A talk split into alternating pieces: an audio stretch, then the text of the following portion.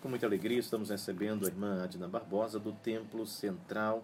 Irmã Adna, paz do Senhor Jesus. Paz do Senhor, irmão Manassés, e paz do Senhor para os ouvintes. É sempre um prazer estar aqui. O tema de hoje é desmascarando o falso Natal. Né? Estamos sendo aí bombardeados o tempo todo pelas, é, pelos meios de comunicação, é, Papai Noel, luzinhas de Natal, e vamos comprar, vamos fazer tanta coisa, mas qual o verdadeiro sentido que é o Natal?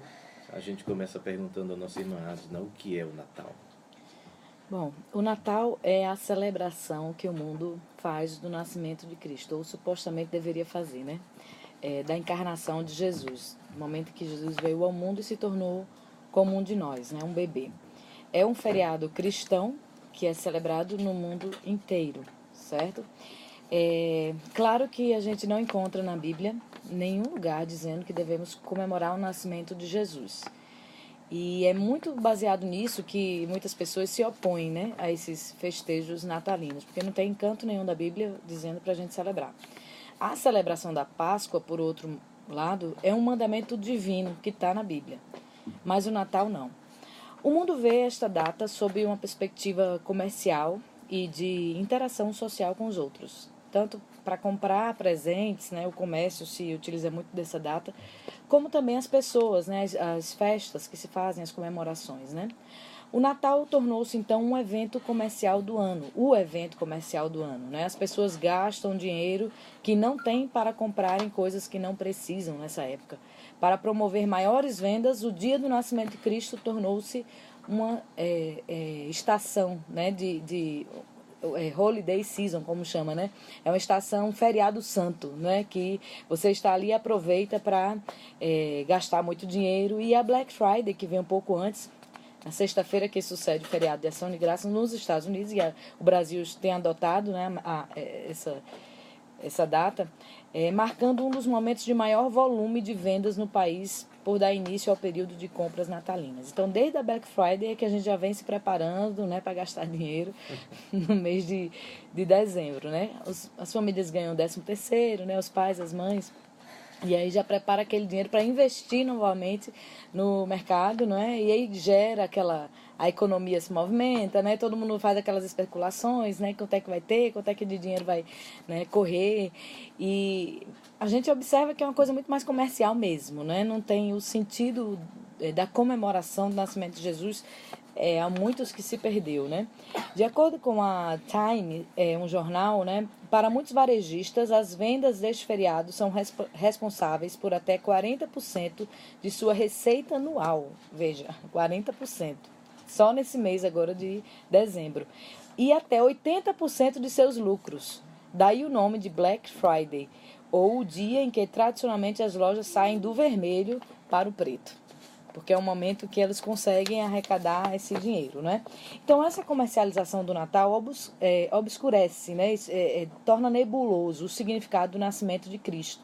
Cristo nasceu em uma manjedoura humilde para nos ensinar humildade e abnegação, não para celebrar o seu nascimento comendo e bebendo e comprando e vendendo, não é? O Natal a princípio não foi esse, não, é? não foi não foi com essa intenção que Jesus veio ao mundo. Né? Vejam os próprios personagens e os elementos que Deus se utilizou, escolheu para o momento do Natal: pastores, estrebaria, uma jovem virgem pobre, uma tia estéril, uma manjedoura, perseguição, matança, fuga. Nada disso combina, né? Com festa, com dinheiro, com é, roupas caras, com, com, mesa farta, nada disso combina. Então, tudo que. Veja, observe, né? Como tudo hoje foge.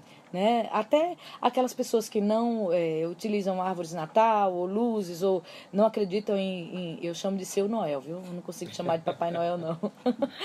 Do, no, é, não acreditam no seu Noel mesmo essas pessoas, muitas vezes elas também entram nesse clima né, de muita festa, de muito presente, e quase não se lembram do, do nascimento de Jesus, não é? E é, hoje mesmo eu conversava com as crianças e explicava né, sobre o nascimento de Jesus, como o que a gente vê no mundo não absolutamente não tem nada a ver, nada a ver com o, a proposta que é o Natal e talvez a proposta do feriado. É, a gente vai ver mais na frente, né, qual é a história desse feriado, mas é, a boa notícia da data do nascimento de Cristo não é um feriado, como os presentes, festas, diversão, árvores Natal iluminadas, porque isso são apenas vestígios, como a gente vai ver mais na frente também, de uma cultura pagã que nada sabe sobre o verdadeiro Deus, sobre Jesus. A boa notícia do nascimento de Cristo gira em torno de uma pessoa, um dom inefável de Deus, um Salvador que é Cristo, o Senhor. Então a história do Natal é o início do ápice da história do mundo. O ápice mesmo vai lá na cruz, né? No momento que Cristo morre e ele ressuscita, ali está o ápice da história. Mas o nascimento é o início desse, né, dessa plenitude dos tempos que a Bíblia no Antigo Testamento falava. Era através daquela criança que o pecado do mundo ia ser derrotado. O inimigo seria exposto na cruz, era o início da nossa vitória. E por isso que os, foi por isso que os anjos cantaram, né? Haja paz na terra. Quando a gente escuta esse hino, às vezes a gente canta, né, aqueles corais, né, de, cantata de Natal, aquelas coisas bem bonitas, né? O, é o, são os anjos, né, os sinos, aquela coisa, alegria, né? Todo mundo. Muitas vezes essas cantatas não têm absolutamente nada a ver, né, com, com o Natal bíblico. Não tem nada a ver. Ninguém escuta falar de morte, ninguém escuta falar de tristeza, ninguém escuta falar de perseguição, de rejeição social, porque foi essa, né, a história do Natal. É, eu acho que se a gente se colocasse naquele momento da história que Jesus nasceu, a gente não teria nada de romântico para falar, né? É, uma, uma mulher virgem que engravida. Isso naquela época era uma, uma um pecado capital. É, o seu marido tenta fugir, mas depois é revelado por sonho que deveria ficar com ela, fica. Ela vai fazer esse vai para outra cidade, mais Nem ou menos. Nem marido era, né? Nem marido era. É. Pois é, né? E aí vai para uma viagem como se fosse daqui para Paraíba, só Deus sabe como se foi a pé ou se foi de, de, de burrinho, a gente não sabe. A Bíblia não diz. Mas pode ser que tenha sido a pé. Ela foi grávida, já perto de ter neném, até esse local. Chega lá, ninguém está naquele lugar. Né? Não tem, aliás, não tem lugar para ficar. De, dá uma estrebaria. Imagina, eu, fico, eu já fui mãe, né? Eu já fui, não, eu sou mãe, mas eu já estive grávida. E assim, esse período do final da gravidez é terrível, não é? é você sente dores, a circulação né, não, não fica bem, você só quer estar sentado, né? Você não quer estar andando muito porque pesa. Aí eu fico pensando Maria, né? Fazendo uma trajetória. Ainda que ela tenha ido no, montada num burrinho, não é muito confortável, né? Uma mulher andando no burrinho. É capaz de acelerar a, a, o passo. Pois é, talvez foi isso, né? Então, imagina, uma, eu me colocar no lugar daquela mulher, andando num, num, num trecho de uma viagem difícil, perigosa, chegando num local, sentindo dor e não tinha onde nascer, não tinha lugar para ficar né? As pessoas dizendo não tem lugar, ninguém se compadecia. Como é que ninguém olhava para aquela mulher, uma mulher grávida para ter neném, e não abre exceção, não manda alguém sair da casa e manda e acolhe aquela mulher? Não, ninguém, ninguém quis. Foi rejeitada, né? E ela entra naquele lugar, tem aquele bebê. Os espectadores foram os animais, né? Nenhum ser humano estava ali para assistir, a não ser o pai e a mãe. E aí Deus aparece anjos aparecem para pastores que eram pessoas desprezadas pela sociedade é, existia uma, uma um, naquela época um preconceito né, com os pastores que eles eram muitos diziam que eles roubavam as ovelhas dos seus é, patrões né. Então eles ficavam ali nas montanhas né, naquela época do ano é, e aí as pessoas é, é, até evitavam ter contato até comprar né, coisas do pastor dos pastores porque eles normalmente tinha muitos deles que roubavam né, ovelhas dos seus é, donos e até no juízo eles não podiam servir de testemunha, porque já existia né, essa, essa história de que eles eram mentirosos. E vejam, Jesus escolhe, Deus escolhe justamente pastores para anunciar o nascimento do seu filho. Foram os primeiros visitantes, né? Chega ali e, e encontram aquele bebê. Depois Deus escolhe três Três não, que a Bíblia não diz um número também. Chama sábios, né? Magos do Oriente que vêm de longe porque estudaram as estrelas e chega ali gentios, né? Nada a ver com, com o povo de Deus ali, de Israel. E com aquela história toda de Herodes, depois daquele tempo, aquela matança, né? De não sei quantos bebês. Minha gente, nada disso é romântico. Não é nada disso é uma coisa para a gente estar, tá, né? A gente precisa trazer para a história do Natal esses verdadeiros sentidos, o sentido de resgate do mundo, de salvação do mundo. Não é simplesmente um momento bonitinho de tocar musiquinhas, é um momento para a gente lembrar da encarnação, do que era Deus e se tornou carne, se fez pecado por nós, não é? Assumiu a nossa condição. Imagina o próprio Deus se limitar à pele de um bebê, uma pele frágil, enrugada, depender da mãe para se alimentar. Imagina, né? O, o Deus filho encarnado naquele bebezinho. Tudo isso, minha gente, é, é, a, é a riqueza do Natal, é essa. É esse o significado do Natal. Então, se eu não penso nisso, se eu não falo disso nessa época, esse meu Natal não serve. Ele não é um autêntico Natal. Então, para falar do Natal, é preciso falar de Cristo, da situação histórica daquele momento e da obra que ele veio fazer aqui também na Terra. Então, dessa forma, eu acredito que se a gente tivesse, desde o início, do início da, da né, que começou a se comemorar, é, pensado nesse, nesse aspecto do, do, da vinda de Cristo, acho que demoraria mais para as pessoas é, perderem o sentido do Natal. Porque com esse negócio de ser só uma coisinha bonitinha, musiquinha, aí foi se esvaziando o sentido e hoje não tem mais nada de Jesus. Né? E eu, assim, o meu desejo, estou fazendo minha parte, mas cada irmão deve fazer a sua, é que a gente volte, não é que a gente volte a esse ponto que a gente é, se perdeu é, nessa história do Natal não é pecado, a gente vai ver, né? Não é pecado comemorar Natal, mas a gente precisa comemorar com as motivações corretas, falando da forma correta. Jesus nasceu no dia é, 25 né, de dezembro, como o mundo comemora o nascimento de Jesus nesta data? Olha, não sabemos a data exata. A Bíblia não fala sobre isso. Né? Mas, pelos relatos históricos, nós podemos presumir mais ou menos quando Jesus ele veio ao mundo. Até a história sobre o nascimento de Jesus não tem tanta ênfase, como eu falei aqui nos evangelhos, como tem a Páscoa. Entendemos então que o evento mais importante para o cristianismo é a celebração da Páscoa, não o do Natal. Não vemos ênfase né, nessa, nesse, nesse acontecimento.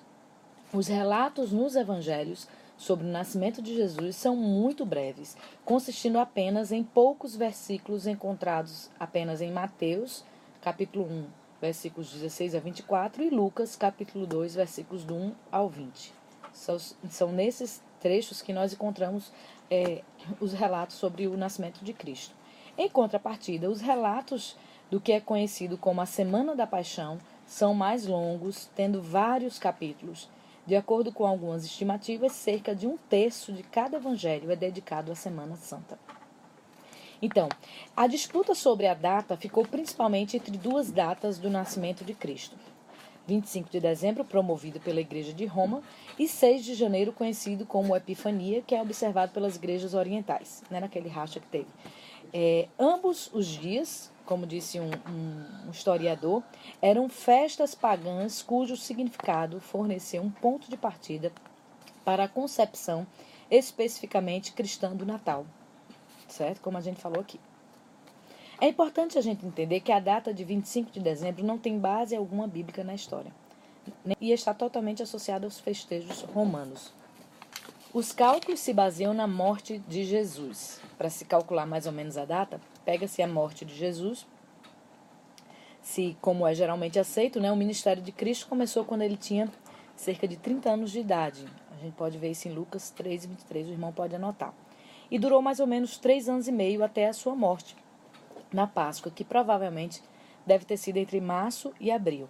E retrocedendo, chegamos aos meses de setembro e outubro, ao invés de 25 de dezembro. Essa data também encontra apoio pelo fato de que novembro, de novembro a fevereiro os pastores não assistiam seus rebanhos durante as noites nos campos, porque era inverno. Eles o traziam para uma área protegida chamada curral. Se os pastores estavam nos campos, tudo indica que não era o mês de dezembro. É, a data mais provável do nascimento de Cristo é a parte final de setembro ou início de outubro. Essa data corresponde ao período da festa dos tabernáculos. Era festa, essa, essa festa era a última e mais importante peregrinação do ano para os judeus. Era a festa que celebrava, né? Que lembrava o momento que o povo de Israel passou, né, pelo deserto montando cabanas as condições de superlotação no momento do nascimento de Cristo como a gente viu né, no nascimento de. Quando Maria vai a Belém, não havia lugar, como dizem Lucas, né? não havia lugar para eles na estalagem. Lucas 2 e 7.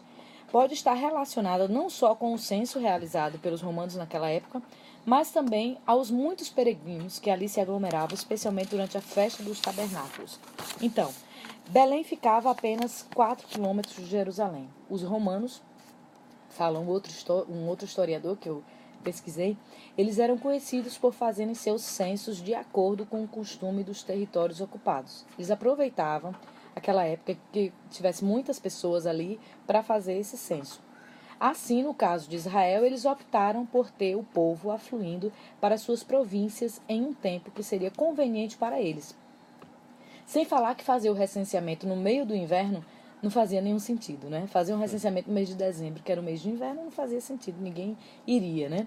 O tempo mais lógico, então, é, até de tributação, além da festa das cabanas, é, seria logo após a colheita, que era no outono, quando as pessoas tinham em suas mãos a receita da sua colheita e a condição para pagar seus tributos. Então, mais ou menos, é, os historiadores, né, as pessoas que estudaram essas datas, dizem que Jesus nasceu entre o mês de setembro e outubro, baseada nessas informações aqui que eu disse, da festa dos tabernáculos, do recenseamento romano e dessa, é, é, desse momento, que era depois da colheita, né, que era o momento de pagar os impostos. Então, tomando por base tudo isso e também a própria morte de Cristo, né, que foi mais ou menos em março e abril, chegamos a essa data de setembro ou outubro. Então, 25 de dezembro não foi a data.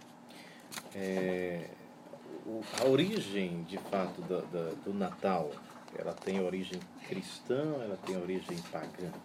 Olha, o cristianismo a gente sabe que no momento da história ele se perdeu, né? É, a igreja cristã, já, já depois de alguns séculos, né? É, do nascimento, da morte de Jesus, se tornou pagã, né? É, se misturou ali, né? O, o, culto a Deus com as divindades que existiam em Roma. Mas, é, como não há nenhuma prescrição na Bíblia, como eu falei, né, do, da, de Natal, da data de Natal, orientando-nos também a festejar o nascimento de Cristo, sempre nós nos perguntamos, né? Então, onde esse festejo começou? Como e quando foi que começaram a celebrar o nascimento de Jesus? Isso é uma curiosidade que nós temos.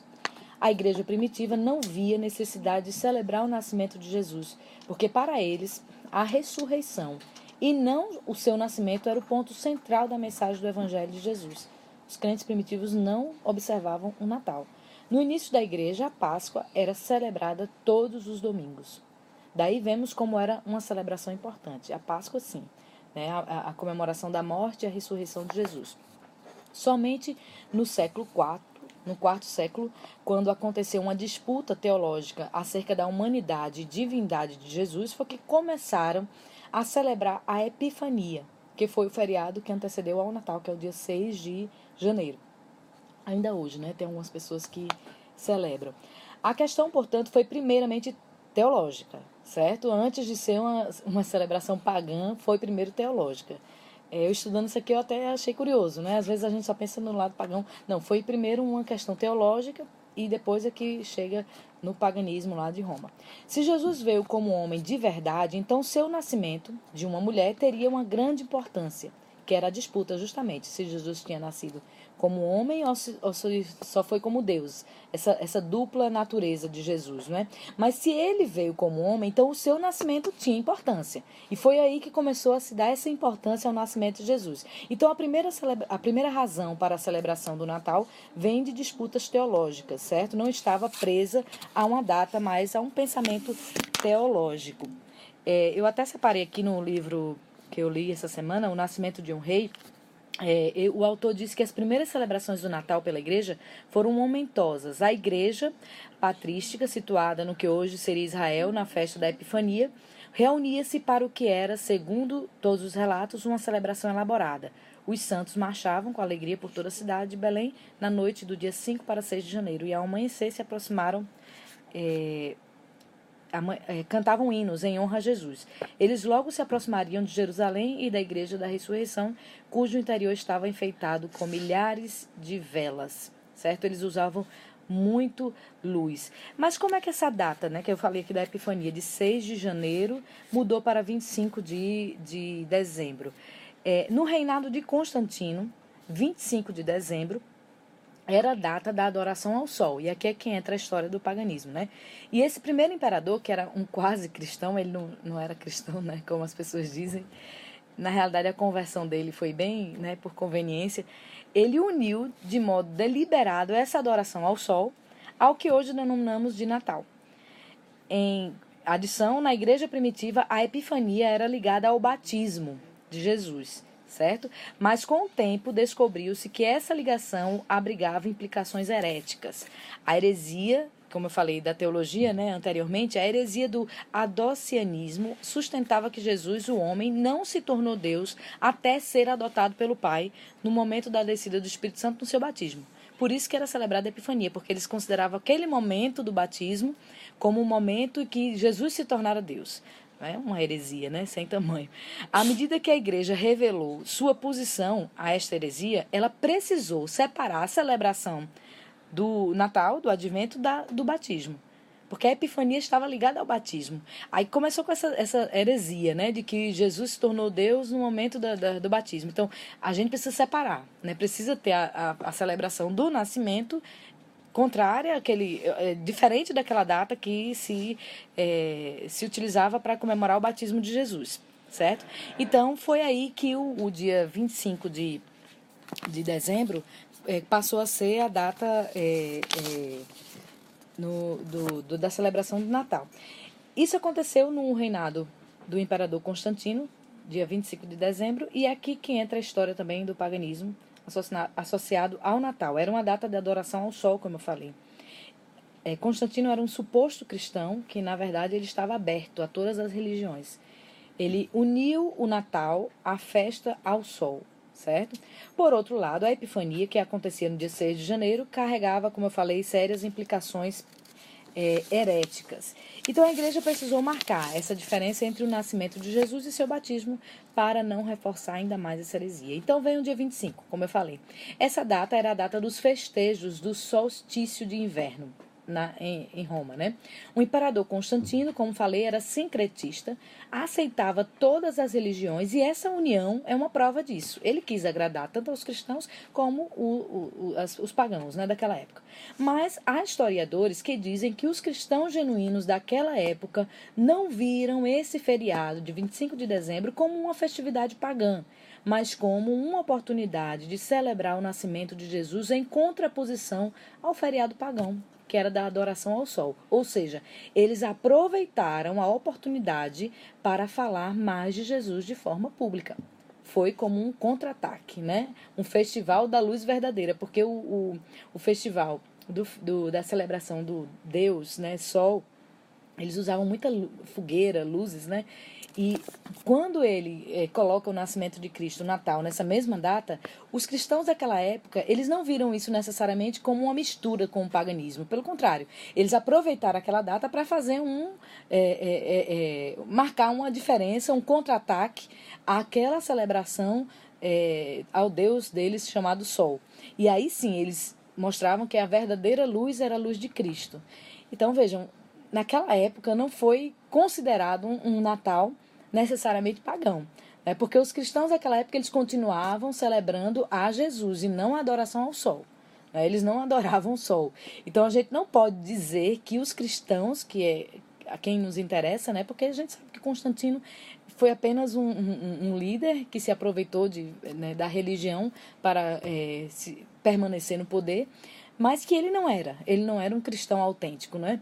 Mas os crentes, os cristãos que estavam ali, eles faziam isso como uma oportunidade, não é, de pregar o evangelho, aproveitando, né? Aproveitando o espaço, a liberdade que tinha para poder falar de Jesus como nós fazemos hoje. A gente aproveita esse momento, não enfatiza compras, não enfatiza é, seu Noel, árvores, nada disso. A gente enfatiza a mensagem de Jesus. Da mesma forma naquela época, eles usavam para enfatizar a mensagem verdadeira. Então nós podemos dizer que tanto a posição de se opor totalmente, não é por ter suas origens numa cultura pagã, como era de Constantino, como a posição de aproveitar esse momento para falar mais de Jesus, elas têm as suas razões de ser. Não, é? não são as duas, não são. Cada uma, quem quer ficar de um lado, fica. Quem quer ficar do outro, fica. Né? Não tem aquela coisa, né? Não, isso aqui era totalmente pagão. Não, isso aqui é, você pode celebrar. Não, tem gente que acha que não pode celebrar porque está ligada a essa celebração é, a esse Deus Sol daquela época, né? Mas já tem outras pessoas que veem como uma oportunidade, já que é um feriado cristão, nós que somos cristãos devemos celebrar para mostrar ao mundo a verdadeira mensagem do Evangelho. Então nós devemos ficar com o que o apóstolo Paulo falou aos irmãos de Roma. Se você sente que está pecando né, ao celebrar o nascimento de Jesus nessa data, então você não celebre. Permaneça sem celebrar. Porque Paulo diz em Romanos, eu queria só ler para terminar essa, é, de responder essa pergunta. Romanos 14, 19 a 23. Sigamos, pois, as coisas que servem para a paz e para a edificação de uns para com os outros. Não destruas por causa da comida a obra de Deus. É verdade que tudo é limpo, mas mal vai para um homem que come com escândalo. Bom é não comer carne, nem beber vinho, nem fazer outras coisas em que teu irmão tropece, ou se escandalize, ou se enfraqueça. Tens tu fé? Tenha em ti mesmo diante de Deus. Bem-aventurado aquele que não se condena a si mesmo naquilo que aprova. Mas aquele que tem dúvidas, se come, está condenado, porque não come por fé. E tudo que não é por fé é pecado. Então a gente aplica esse texto né, a essa celebração agora desse momento do ano, que a gente chama de Natal. É, talvez seja a pergunta de muitos irmãos, é, muitas pessoas que estão nos ouvindo nesse momento Seria errado então um cristão comemorar o Natal e trocar presentes? Olha, alguns cristãos se opõem, como eu falei, às festividades nesta data, sob o fundamento de ser um feriado de origem pagã. É bom esclarecer também que esses irmãos, é, eles agem assim, muitas vezes, movidos por um zelo, um zelo piedoso, né? um, um zelo de agradar a Deus, uma vontade sincera né, de servir a Deus em tudo. Eu não os vejo como fanáticos, certo? Ou algo assim. Acredito que aqui também se aplica é, o que o apóstolo Paulo falou aos crentes em Roma também, né? Eu acabei, eu li um trecho, mas eu vou ler o outro, que está em Romanos 14, 4 a 6. Eu li o 19 a 23. Os versículos do 4 a 6 diz, diz o seguinte: Quem és tu que julgas o servo alheio? Para seu próprio Senhor ele está em pé ou cai mas estará firme, porque é poderoso, porque Deus é poderoso para o firmar. Um faz diferença entre dia e dia, mas outro julga iguais todos os dias. Cada um esteja inteiramente seguro em seu próprio ânimo. Aquele que faz caso do dia, para o Senhor faz. O que come, para o Senhor come, porque dá graças a Deus. E o que não come, para o Senhor não come, dá graças a Deus. Então, se o irmão não celebra o Natal, porque vê, é, leva a sério essa questão do paganismo e vê que isso aí mancha né, a mensagem do Natal, ele está fazendo é, é, a sua distinção, não é? Aquele, ele está fazendo para o Senhor. Ele, ele toma essa atitude não porque ele, ele quer ser melhor do que ninguém, é porque na mente dele ele chegou a essa compreensão e ele quer agradar ao Senhor. Deus ele olha para isso, né? Deus olha para as motivações do coração se você está querendo agradar a Deus. Se esse é o caso, continue sem celebrar. Mas há irmãos que celebram porque também querem agradar a Deus, querem aproveitar essa data para falar mais de Jesus, para falar do seu nascimento, da sua encarnação, da sua morte, da sua vitória, da mensagem da salvação de uma forma completa. Então, esse também ele faz para o Senhor. Então, ambos precisam ter tolerância, né? Um com o outro. Um celebra, outro não celebra, e os dois fazem para o Senhor. Então, Deus está recebendo. Deus está recebendo aquela atitude. O que não dá é ficar criticando, né? É, eu vejo é, é, pessoas que criticam, ah, irmã, mas por que eu quero colocar isso na minha casa, eu quero colocar aquilo, o irmão vai falar. Teve uma irmã que me perguntou, eu disse, olha, se o seu irmão está se escandalizando, então não coloque. Não é? Se você se acha mais forte do que ele, se acha que tem uma compreensão maior né, dessa mensagem, e aquele seu irmão está se escandalizando, não coloque, tire. É porque eu vou colocar. Agora, se ninguém. Se eu estou num lugar e eu não vou atingir a consciência de ninguém, e eu quero falar de Jesus, eu quero é, mostrar alguma coisa do nascimento de Jesus, não tem problema, não é? Mas a gente precisa considerar, acima de tudo, o nosso relacionamento com os nossos irmãos, a edificação. Não é? Então a gente precisa ter cuidado tanto com quem despreza não é? é, é aqueles que são mais rigorosos, como também aqueles que é, é, são rigorosos demais e despreza quem está falando de Jesus nesse tempo. Porque às vezes a pessoa não está fazendo nada errado, só está falando de Jesus, está falando da mensagem, do nascimento, só fala sobre Jesus e mesmo assim recebe carão, né? Então, assim, falar de Jesus, é, eu tenho que falar todo todo o tempo. Então, se no Natal eu aproveito para falar mais um pouquinho, eu não estou pecando por causa disso. Né? Eu tenho que falar mesmo, né? Isso aí é bom. Se eu falo mais um pouquinho nesse ano, eu não estou pecando. Eu estou fazendo até mais um pouquinho do que eu deveria fazer. Então, não, não tem razão né, para disputas. Deus, ele nos chama ao equilíbrio. Uma coisa que é muito difícil, né? A gente ser equilibrado. Mas veja o que diz em Eclesiastes 7, 16 e 18. 16 a 18. É bom reter uma coisa e não abrir mão de outra, pois quem teme a Deus evitará ambos os extremos. Não seja demasiadamente ímpio e não seja tolo, porque morrer antes do tempo. Não seja excessivamente justo nem demasiadamente sábio, porque destruir é você mesmo. É um texto que a gente precisa meditar, né?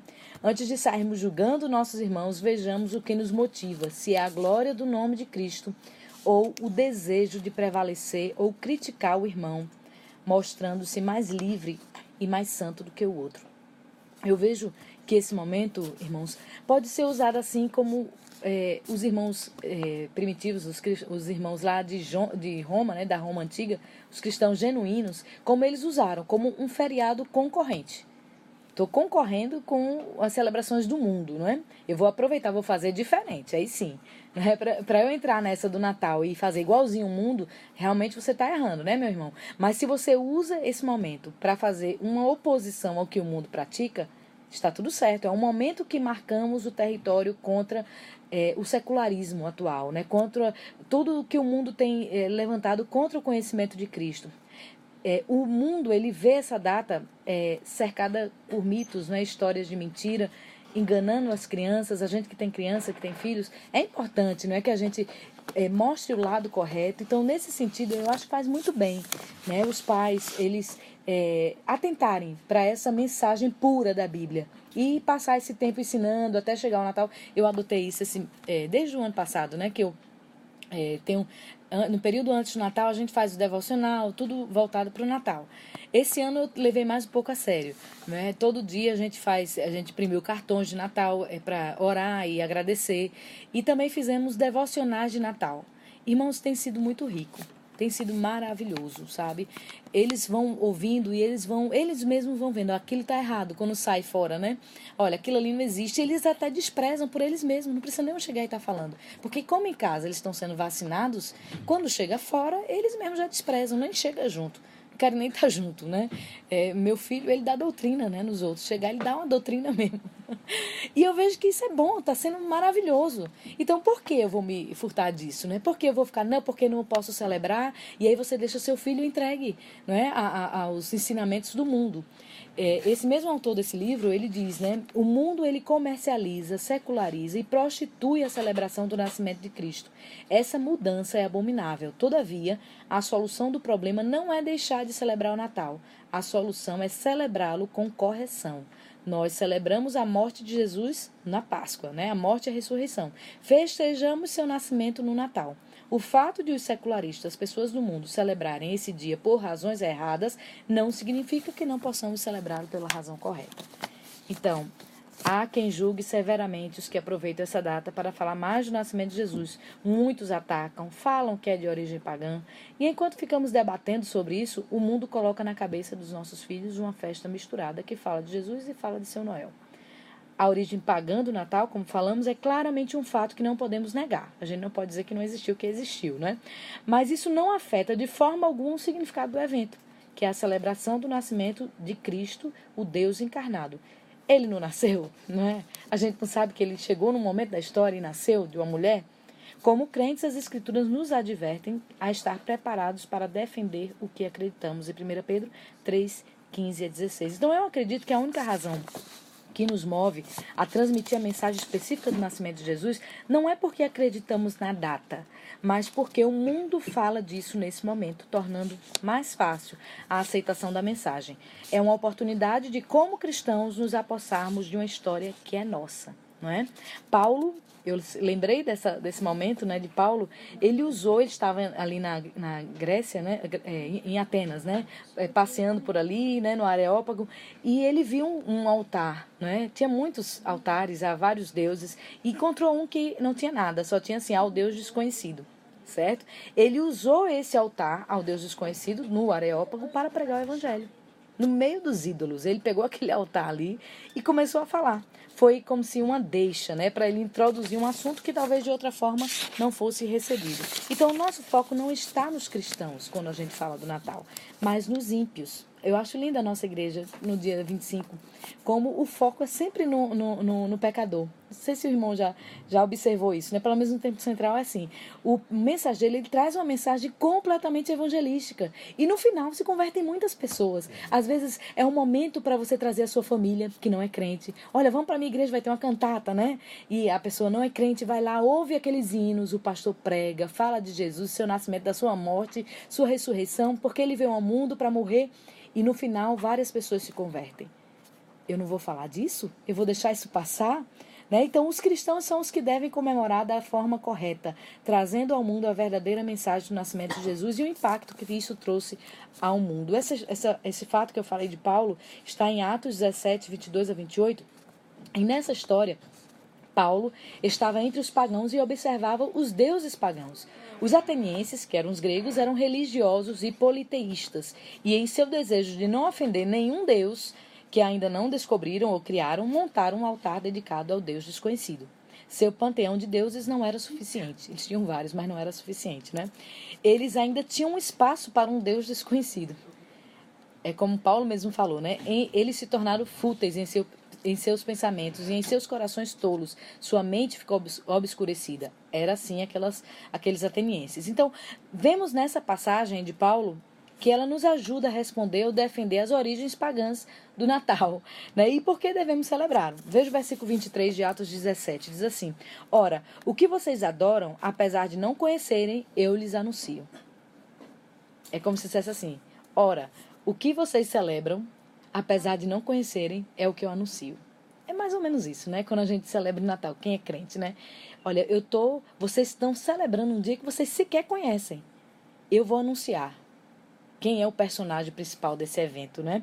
Não há melhor analogia, na minha opinião, para extrair das escrituras e defender a celebração do Natal do que essa. Né? Paulo usou o próprio objeto da adoração pagã para proclamar o verdadeiro Deus vivo. Paulo usou o seu Deus desconhecido para apontá-los para o Deus que fez o céu e tudo o que há nele. Paulo voltou sua atenção de seu Deus desconhecido para o verdadeiro Deus vivo. Então, no, no mesmo texto, nesse texto de Atos, há uma declaração que merece a nossa atenção. Pois nele vivemos, nos movemos e existimos. Como disseram alguns dos poetas de vocês, também somos descendência dele. Veja que até isso Paulo usou, né? Paulo pega um trecho da literatura grega dos atenienses e usa na mensagem do evangelho para se aproximar ao máximo para que eles entendessem aquela mensagem, né? Então essa é uma citação de poetas pagãos atenienses que se acredita serem de Aratus e Epimínides. Assim, nas palavras de hoje, assim como é, nós falamos sobre as origens pagãs do Natal, devemos dizer que nele vivemos, nos movemos e existimos. Paulo citou uma linha de poema, não é, para justificar a presença, o Deus vivo.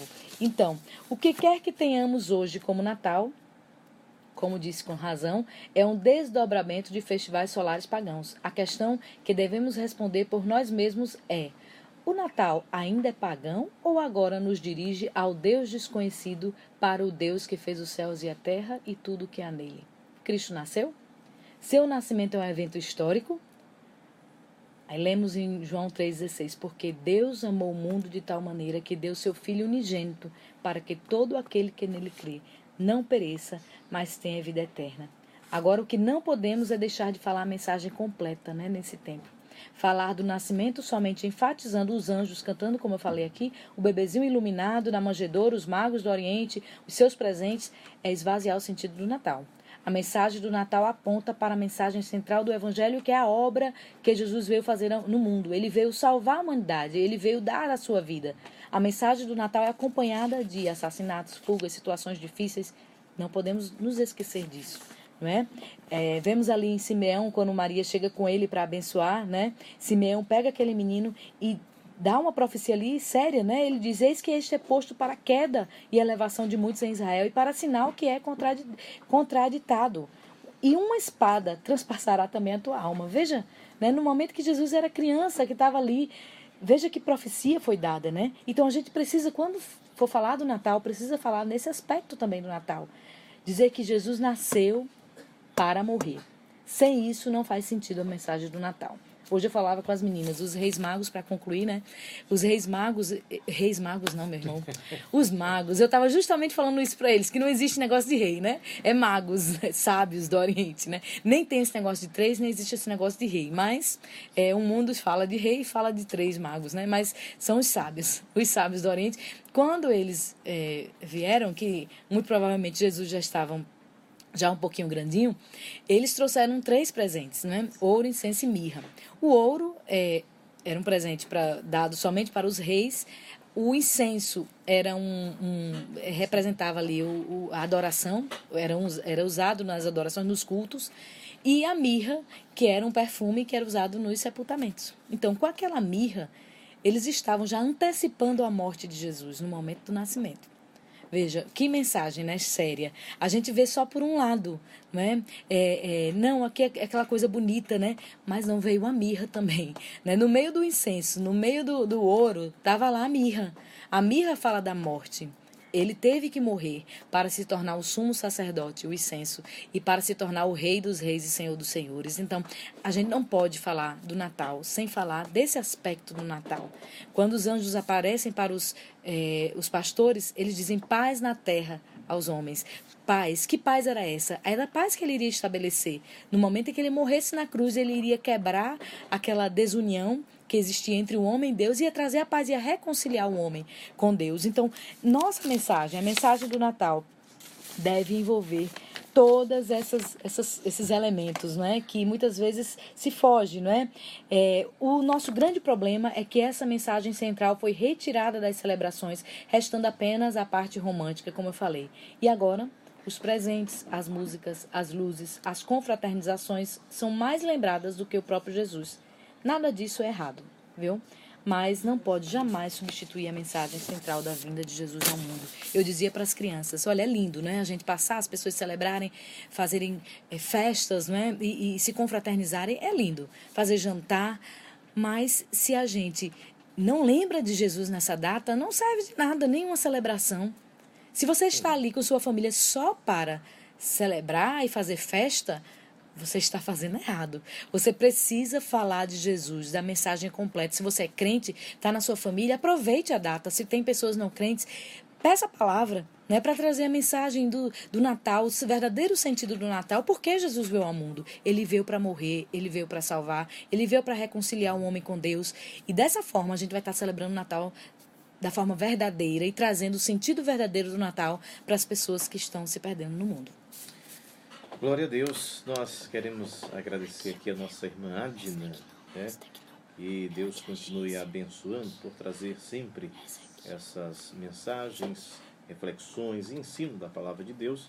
Eu quero deixar à vontade, irmã Adina, para suas considerações finais em nome de Jesus.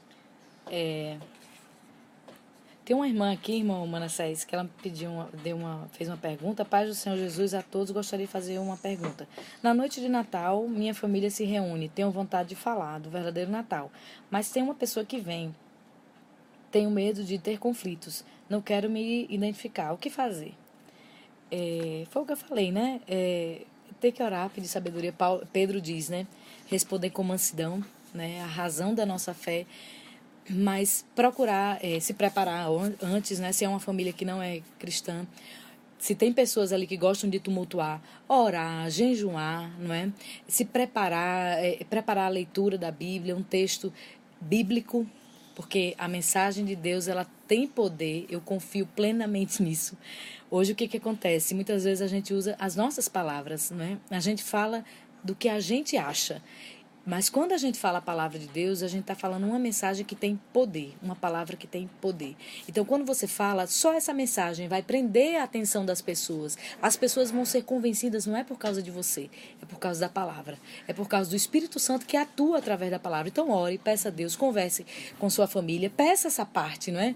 Esse momento e dê um jeito, não é, de pacificar lá os ânimos e mostrar que o Natal é paz, né? É paz e a partir dali você começa naquela mensagem boa, a mensagem das boas novas, que é o Evangelho, aproveitando essa data para pregar é, para os seus parentes.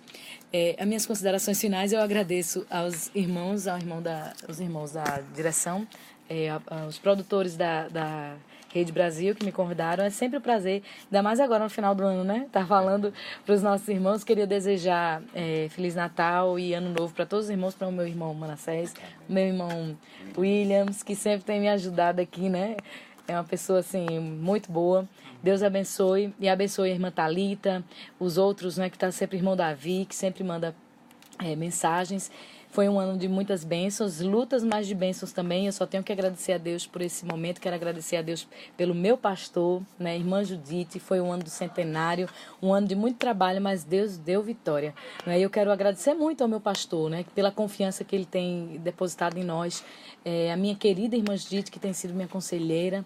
Né, eu tenho me inspirado muito nela, nas suas palavras. Que Deus abençoe. E o meu desejo é que Deus dê um final de ano de bênção para cada irmão que nos escuta, para os meus irmãos aqui pastor Ailton, irmã Judite, meus pais também, minha sogra, que devem estar me ouvindo, e que Deus possa nos dar agora um início de ano, né, o ano de 2019, se ele não voltar, um ano também de enriquecimento da, da sua palavra e da sua presença. Amém. Deus abençoe.